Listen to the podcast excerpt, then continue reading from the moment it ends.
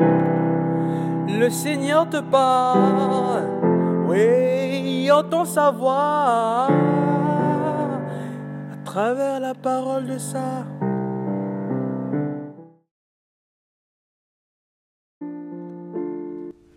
Bien-aimé dans le Christ, Dieu ne fait pas éruption dans le monde à la manière d'un conquérant ou d'un guerrier.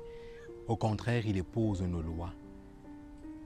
Il ne se place pas au-dessus des lois. Il épose toute la condition humaine, excepté le péché. Dans l'évangile de ce jour, on voit que le Seigneur ne se met pas au-dessus des lois. Au contraire, il respecte les lois, tant civiles que religieuses. Il a conscience que c'est important de payer l'impôt au temple, car c'est avec cet impôt que le temple peut fonctionner tant sur le plan administratif que sur le plan cultuel.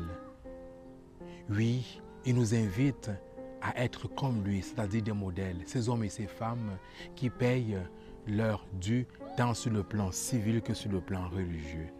Il nous invite cependant à ne pas être ceux-là qui, qui font objet de scandales. Il nous invite à ne pas scandaliser les autres, c'est-à-dire à être comme les princes nommés dans cet évangile, les fils de, des rois, les fils de ceux et de celles qui sont en responsabilité, qui se servent de leurs prérogatives, qui se servent de ce qu'ils ont comme privilège pour être au-dessus des lois, pour avoir des privilèges.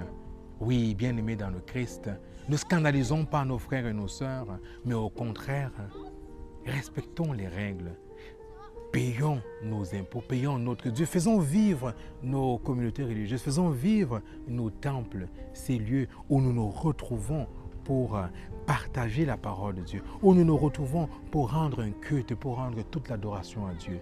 Il ne s'agit pas seulement ici des temples, il s'agit aussi de tout ce qui conduit l'homme, l'être humain vers Dieu. Ne scandalisons pas nos frères et sœurs. Ne soyons pas ceux et celles par qui le scandale arrive. Amen.